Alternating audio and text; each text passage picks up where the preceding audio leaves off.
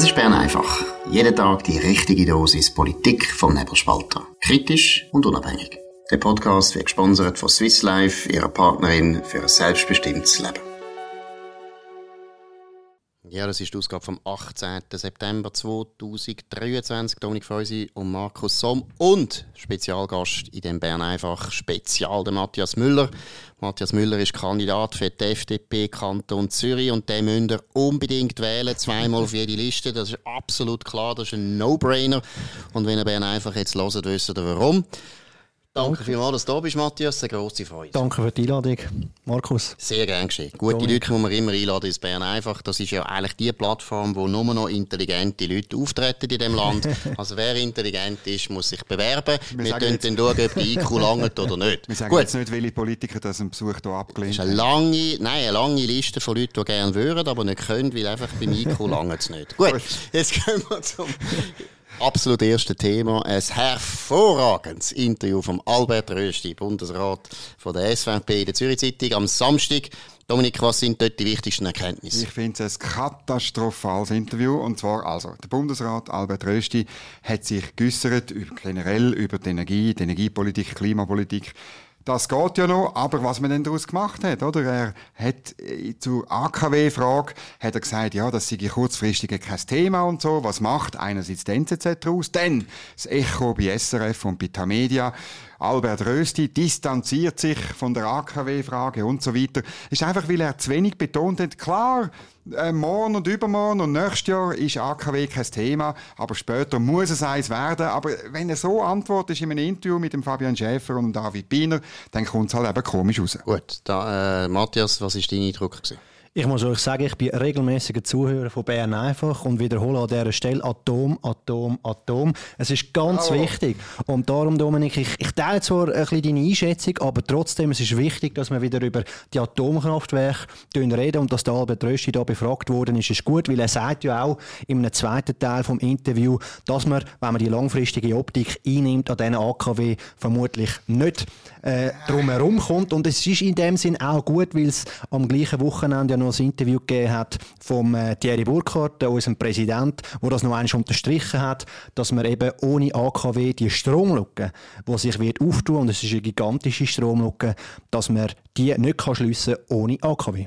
Zum Thierry Burkhardt kommen wir nachher noch schnell, das wollen wir dann auch noch loben und lobend erwähnen, aber beim Albert Rösti, Dominik, ich glaube, wenn man es ja genau liest, es ist ja völlig offensichtlich, dass er einfach sagt, jetzt ist kein Thema, kurzfristig, ja, zwei, drei Jahre ist es kein Thema, ist auch klar, und es ist vollkommen klar, dass der Albert Rösti im Sommer, im nächsten Sommer oder in zwei Jahren, wenn der Mantel erlassen in der Ruine ist, dass er dann kann sagen, jetzt brauchen wir aber Atomkraftwerke, jetzt haben wir keine andere Wahl.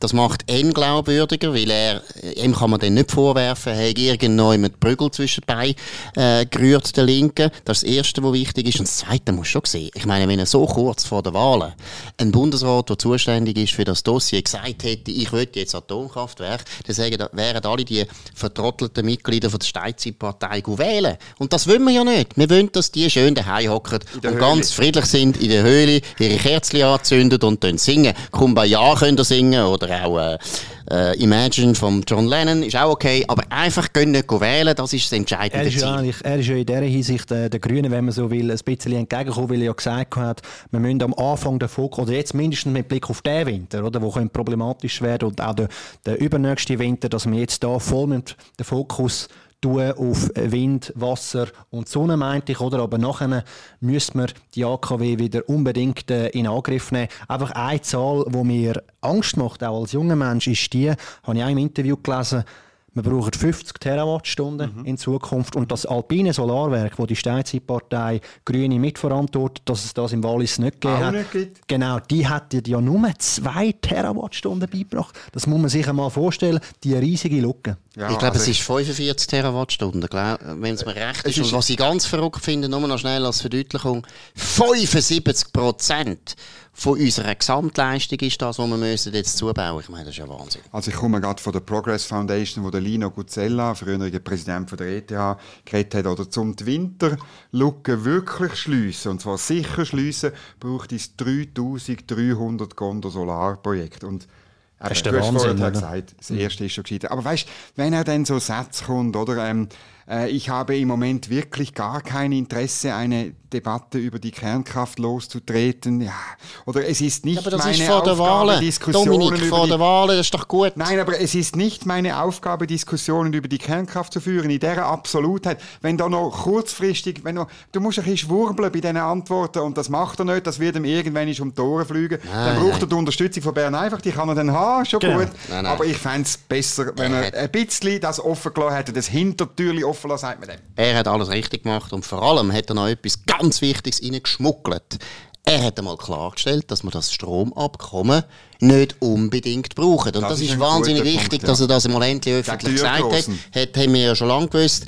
Das ist ganz wichtig und das ist ja völlig unbestritten worden, weil die zwei Redaktoren von der Zürich Zeitung haben die Brisanz gar nicht gemerkt und haben das nicht einmal, haben nicht einmal gegen das richtig Also argumentiert. Der, vor allem der eine, unser Lieblingsjournalist, der Fabian Schäfer, der jederzeit zu der WOTS kann, kann also reibungslos zu der WOTS kann wechseln, kein Problem.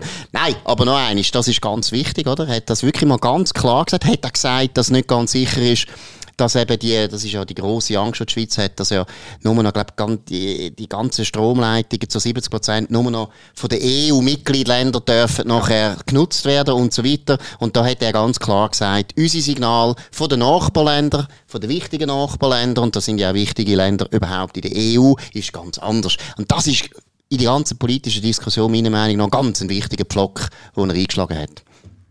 Absolut, Markus. Ich kann mich dem eigentlich nur anschließen. Zweifellos. Jetzt müssen wir rasch, Thierry Burkhardt hat gleichen Tag ein Interview am Blick gegeben.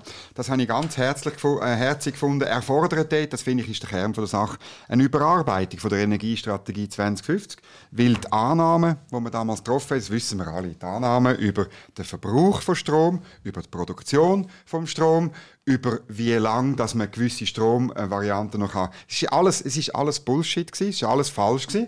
Und eine Strategie, die falsch ist, wenn, wenn man es äh, sechs Jahre später merkt, muss man es doch überarbeiten. Herzig ist dann, wie die Journalisten vom äh, Blick sagen, ja, aber äh, die Energiestrategie, die hat also das Volk angenommen, oder? Und dann, äh, ja, dann muss er halt das korrigieren und muss klar sagen, ähm, man muss wieder neu das machen. Und dort auch leider, das wäre auch ein Steilpass auf der Albert Rösti, wo er ja, du sagst jetzt nach der Wahlen aufnimmt. Wie will es sein? Matthias? Ich finde es gut, dass der Thierry Burkhardt in dieser Deutlichkeit äh, noch eine Stellung genommen hat und äh, klargestellt hat, dass die Annahmen, die damals getroffen sind, einfach grundlegend falsch gewesen sind. Ich glaube, es sind drei Annahmen, die wir in diesem Raum noch einmal dürften diskutieren Die erste Fehlannahme war, dass man auch die CO2-Ziele nicht kann erreichen kann, ohne zusätzlichen Strom. Und damit wir den zusätzlichen Strom überhaupt können haben braucht es AKW. Das ist ganz klar. Und ich finde es super, hat die FDP die äh, Debatte lostreten. Die FDP, die damals leider sehr gespalten war. Die zweite falsche Annahme war, dass man jederzeit Strom aus dem Ausland importieren kann. Es hat x Beispiele gegeben, wo das sich eben nicht materialisiert hat, wo andere Länder eben zuerst für sich selber geschaut haben. Also auch da heisst es, wir müssen selbstständig können Strom äh, produzieren. Und der dritte und letzte Punkt ist auch noch, gewesen, und wir haben es heute angesprochen, einfach der Zubau von der Erneuerbaren, der viel zu lang geht. Und ich muss sagen, ich bin letzte Woche an einem Podium gsi, an der Kantonsschule, auch diskutiert äh, mit äh, Grünen und äh, der Vertreter von der SP hat das angesprochen und auch die sind also schockiert gewesen, aber es zeigt einfach mal die Pseudopolitik von Rot-Grün, wo wenn es mal ihnen nicht ins Konzept passt, einfach alles verhindern.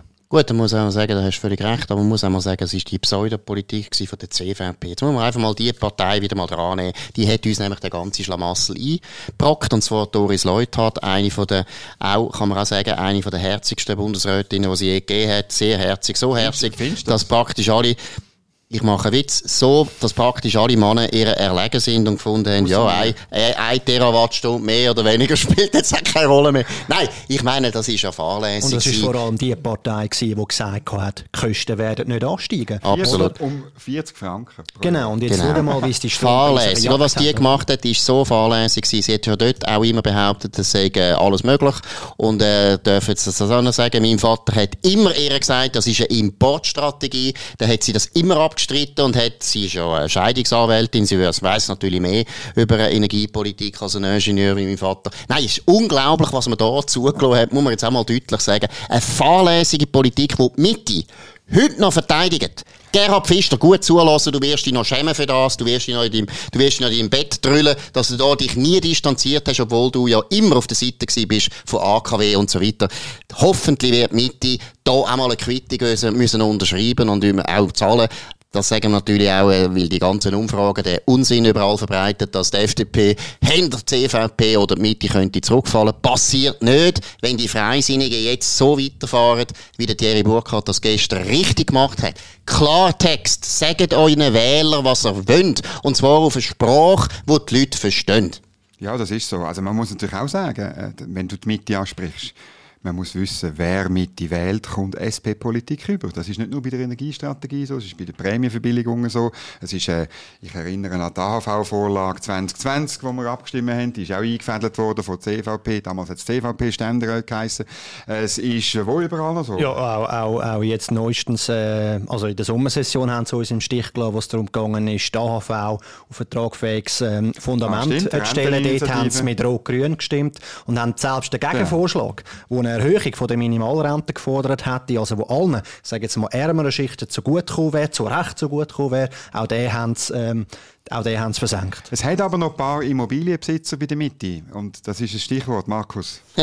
das ist jetzt wirklich, also wirklich mit dem Zaunfall gewunken. Nein, wenn er auch Eigentümer sind, und zwar Hauseigentümer, dann erstens sind er die besseren Menschen, das meine ich ernst. Ich kann es auch begründen. Wir können in einem nächsten Bern einfach mal über den Reiz und den Wert vom Eigentum reden. Aber Hauseigentum ist ganz speziell. Und wenn ihr Hauseigentümer sind, dann ist das eine Botschaft für euch, die ihr gut jetzt zulassen und wo ich absolut überzeugt bin, dass ihr mit Interesse und mit Gewinn da könnt zulassen. Verkauf, Bewirtschaftung und Bewertung. Immovisa ist die richtige Partnerin für Sie. Kontaktieren Sie uns jetzt online auf www.immovisa.ch und sichern Sie sich eine kostenlose Erstberatung. Ja gut, gehen wir zu einem ganz anderen Thema, wo auch natürlich auch ein bisschen zu tun hat, ja, Nein, es hat eigentlich nichts mit zu tun mit dem Wahlkampf. Es geht um die Halbierungsinitiative von der SRG. Da hat der Sonntagsblick wirklich eine sehr gute, fantastische Geschichte ausgegraben. Um was geht es, Dominik?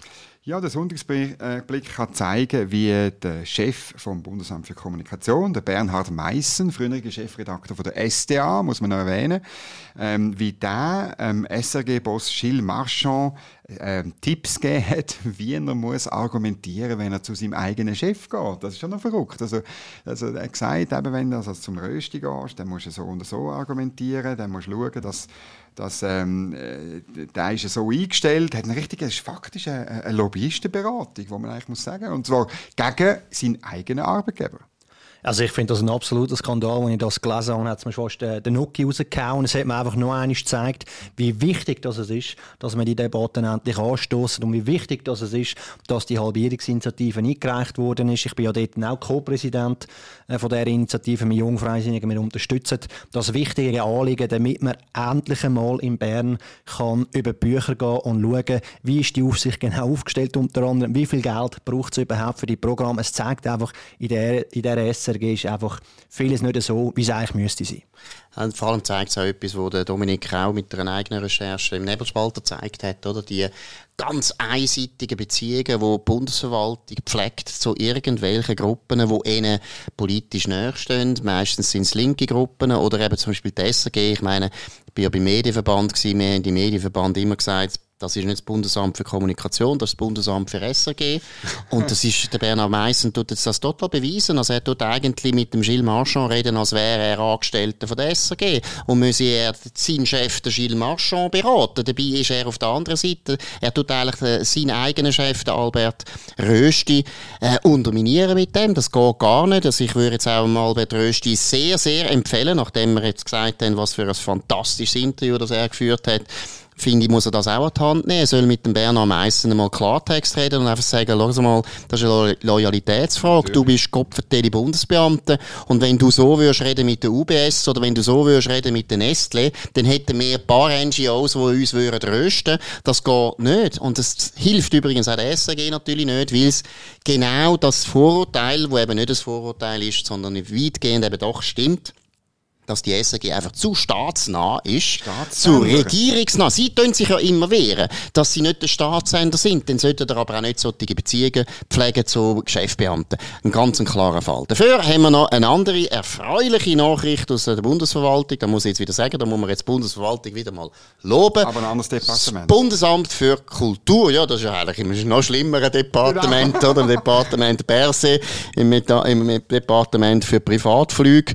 Dort ist eine wichtige Erkenntnis endlich durchgedrungen. Dominik, um was geht's? Das ist eine Geschichte von Andrea Kutschera, NZZ am Sonntag. Ähm, sie hat herausgefunden, äh, oder sie hat das gemerkt, das Bundesamt für Kultur findet, es gibt zu viele Kulturschaffende in der Schweiz. Und ähm, die Forderung, die finde ich auch grossartig. Weißt, irgendwie, das kann ich fast nicht glauben, wenn ich das gehört habe, dass die sagen, also man muss halt schon ein bisschen Nachfrage ähm, nach Kulturschaffenden mit dem Angebot in Übereinstimmung finden, im, im Sinne von, man soll nicht so viele Kulturschaffende ausbilden an diesen, weiß nicht was für komische Fachhochschulen oder Universitäten und so.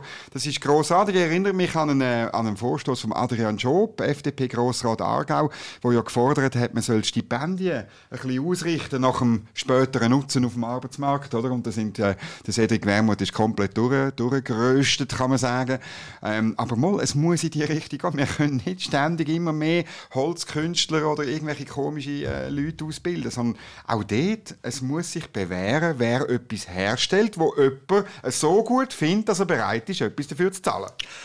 Ich bin voll deiner Meinung, Dominik. Mich erinnert es voll an unsere Lex Netflix-Abstimmung, die wir Jungfreisinnig ah, ja. initiiert haben, wo, äh, wo, wo die Vorlage vorgesehen hat, Filmgesetzrevision, dass Netflix und an, andere Amazon Prime jetzt dann schon bald müssen 4% von ihrem Umsatz, was da in der Schweiz erwirtschaftet, abgeben, direkt das Bundesamt für Kultur. Das sind Subventionen, die letztlich dann diesen vielen Kulturschaffenden ausbezahlt werden, in der Hoffnung, dass bessere Filme durch entstehen, auch in Koproduktion mit diesen Giganten aus den USA und anderswo. Wir haben schon damals gesagt, es gibt zu viel von diesen Kulturschaffenden, es gibt ein Überangebot.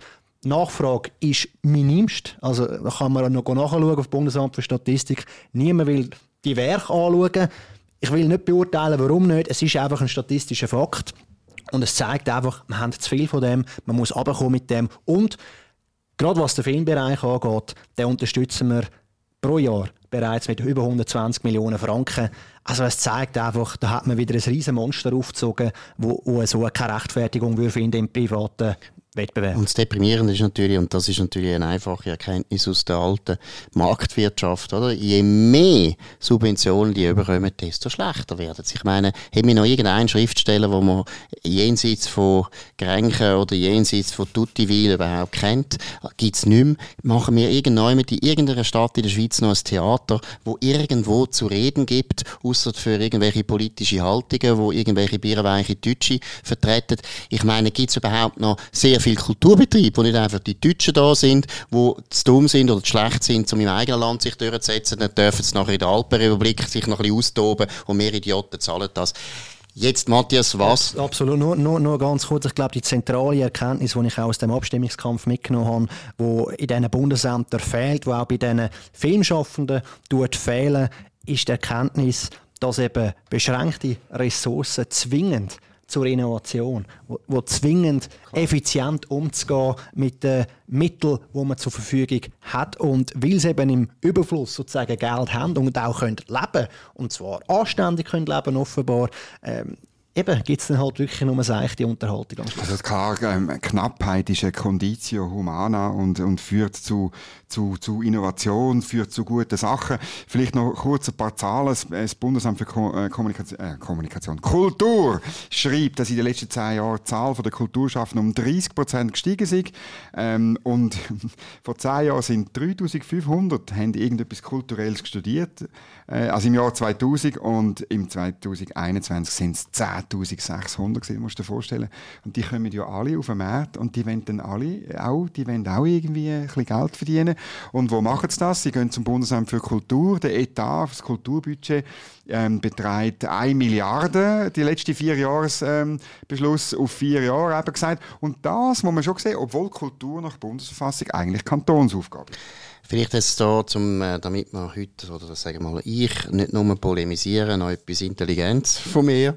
Nein, was ja auch ein Problem ist, oder? Sobald, dass man da so wahnsinnig viel Geld eigentlich zur Verfügung stellt, wo Leute, durchaus fähige Leute, teilweise durchaus auch intelligente Leute, kreative Leute können äh, überkommen, wenn sie sich einfach wohlverhalten, tut man erstens einmal einen grossen Teil von unseren jungen Leuten eigentlich in die falsche Richtung ziehen, oder? Man zieht sie in Konformismus hinein, weil sie müssen ja mhm. immer wieder beim Staat Staat betteln. Sie müssen ja immer wieder den Politikern eigentlich höfeln, dass sie das Geld bekommen. Das ist das erste Problem. Das zweite Problem ist, sie richten sich dann nicht am Markt aus. Deshalb haben wir das Überangebot. Deshalb haben wir aber teilweise auch ganz schlechte Qualität, weil, da müssen wir ehrlich sein, Dominik, oder? Das haben wir auch erlebt. Jetzt mit dem Nebelspalter. Wir sind hart am Wind. Wir sind am Markt. Wir müssen die ganze Zeit überlegen, was zieht, was nicht. Ist jetzt Bern einfach gut oder nicht? Und wenn es nicht gut ist, müssen wir uns ändern. Wir können nicht zum Bundesamt für Kultur sagen und dann brüllen und dann gibt es wieder Geld, sondern wir müssen wirklich unseren Kunden klar machen, das ist ein gutes Produkt und wenn die Kunden das Produkt nicht gut finden, dann können wir nichts machen und dann nützt es nicht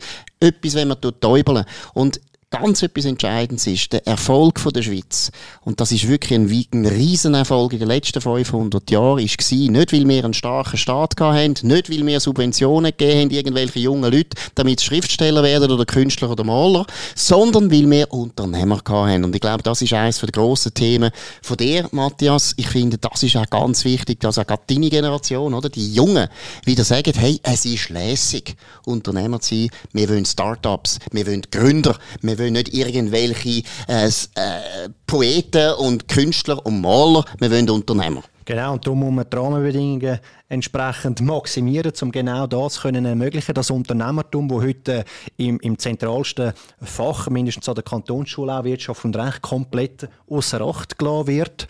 Und dass man auch ein bisschen wegkommt von dieser allgemeinen Einstellung, beim Staat ist man gut aufgehoben. Oder? Ich sehe das jetzt auch, ich habe jetzt vor kurzem den Anwalt äh, geschafft und äh, arbeite jetzt auch in der Privatwirtschaft, aber wie viel das da schon mit guten Löhnen einsteigt bei der Verwaltung, ist also erschreckend. Eben, die schaffen ja keine Wertschöpfung. Das sind in der Regel die Aufsichtsbehörden, die sagen, ja, da fehlt noch etwas, da fehlt noch etwas, darum kannst du es nicht eintragen, darum kannst du es nicht gründen. Also einfach allgemein die Vorstellung, dass man beim Staat gut aufgehoben ist, das ist da müssen wir wegkommen von dem, oder? Und ich meine, auch nur schon die Zahlen, was da die Leute beim, beim Staat mittlerweile angestellt sind, das ist ja verreckt. Ich meine, Dominik, du weißt sicher am besten. 40.000. Knapp 40.000 Leute in Bern, oder? Ich mag mich also erinnern. Bundesverwaltung? Ja. Genau. Der Kanton hat dann auch noch ein paar. Der Kanton ja, ja, muss ich finanzieren. Der Kanton ist der, im Kanton Zürich im Übrigen der grösste Arbeitgeber, ich glaube ja. 50.000 Angestellte. Die, die, die verdienen im Kanton Zürich und auf Bundesebene überdurchschnittlich mehr als am privaten Markt. Im Ernst Stocker, SVP. Genau, das Bundesamt für Statistik hat auch aufgezeigt, und die NZZ hat es äh, vor kurzem auch gebracht im Artikel, die Bundesangestellten arbeiten auch im Schnitt weniger lang als in der Privatwirtschaft. In Affolter normal, bis wenn sie jetzt 38 Stunden einführen. Entschuldigung, wir haben einen richtigen Fachkräftemangel. Wer soll in diesem Land noch den Wohlstand erarbeiten, wenn nicht unsere Unternehmer? Sag noch etwas zu den Rahmenbedingungen, die du forderst. Also was, du hast vorhin gesagt, es braucht die besseren Rahmenbedingungen für das Unternehmertum. Was fällt dir da ein? Was würdest du da machen? Es sind zwei Sachen, die ich äh, da eigentlich sehe. Eben Schulfach Unternehmer Unternehmertum einführen, mhm. damit man schon von jung an lernt, was heißt es eben Geld auf die Seite zu tun, zu investieren, all die Begrifflichkeiten auch kennenzulernen. Und dann auch allgemein, was ich jetzt gesehen habe lang, ist, es ist eigentlich nicht so einfach, schnell einmal auch für Studenten, sage ich jetzt einmal, oder HSG, wo ich äh, lernen äh, es ist nicht einfach, ein, ein, Unternehmen zu gründen, wenn man nicht gerade 50 oder 100'000 auf der Seite hat und vielleicht auch nicht gerade 20'000, gerade dann, wenn man eigentlich nicht in, ich sage jetzt, maschinenintensiven äh, Businessfeldern mhm. unterwegs ist, dass, dass man es vereinfachen tut, möglichst schnell eine Kapitalgesellschaft beispielsweise auf die stellen. Da habe ich mit dem André Silberschmidt äh, einen Vorstoß quasi ausgeschafft. Er hat den eingereicht und der ist jetzt gerade hängig beim Bundesamt äh, für Justiz. Dort geht es darum, dass man eine erleichterte Form schaffen für Junge, die eigentlich anfangen Geschäfte. So, das tönt richtig gut, das tönt überzeugend. Matthias Müller auf jede immer zweimal auf die Liste und dann alle die Linksfreisinnigen auf dieser Liste streichen. Wir müssen dann den Namen, den Namen müssen wir dann einmal nennen, haben wir uns ja vorgenommen. Die Leute, die man nicht, wo man nicht, wo man nicht, wo man nicht tut, wo man nicht tut wählen. Nein, was wirklich ganz wichtig ist, sag's noch einmal, wir brauchen bürgerliche Politiker, die wirklich sagen, Marktwirtschaft ist gut, Unternehmer ist gut, der Staat ist zu gross. Wir haben nichts gegen den Staat, aber der ist jetzt zu gross. Da müssen wir überdenken. Und für das steht, glaube ich, der Matthias Müller in dem Sinn absolut eine überzeugende Kandidatur. Danke vielmals, Matthias, dass du da bist. Viel, viel Glück. Hoffentlich läuft es gut im, im, letzten Endspurt. Das ist es von Bern einfach spezial mit dem Matthias Müller, Dominik Freusi und Markus Somm. Könnt uns abonnieren auf nebelspalter.ch, Spotify, Apple Podcasts und so weiter. Tönt uns weiterempfehlen, redet von uns, tönt euren Freunden von uns erzählen, tönt uns hoch, hoch, hoch, hoch, hoch bewerten. Atom, Atom, Atom. Das habe ich auch noch schnell anfügen Und in dem Sinn hören wir uns wieder morgen zur gleichen Zeit auf dem gleichen Kanal. Bis dann, eine gute Zeit. Das war Bern einfach, gesponsert von Swiss Life, ihrer Partnerin für ein selbstbestimmtes Leben.